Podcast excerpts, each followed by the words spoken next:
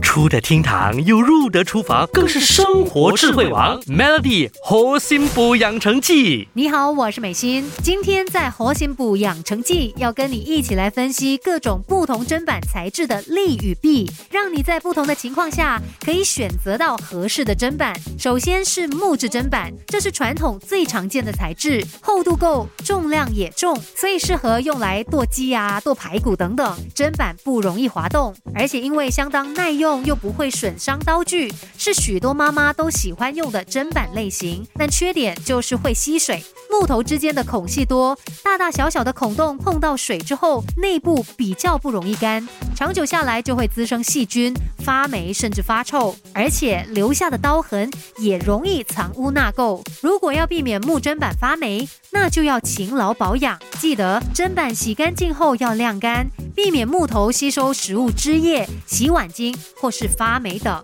再来是价格比较便宜、重量又轻的塑胶砧板，因为好清洗又不太需要保养，所以也相当受欢迎。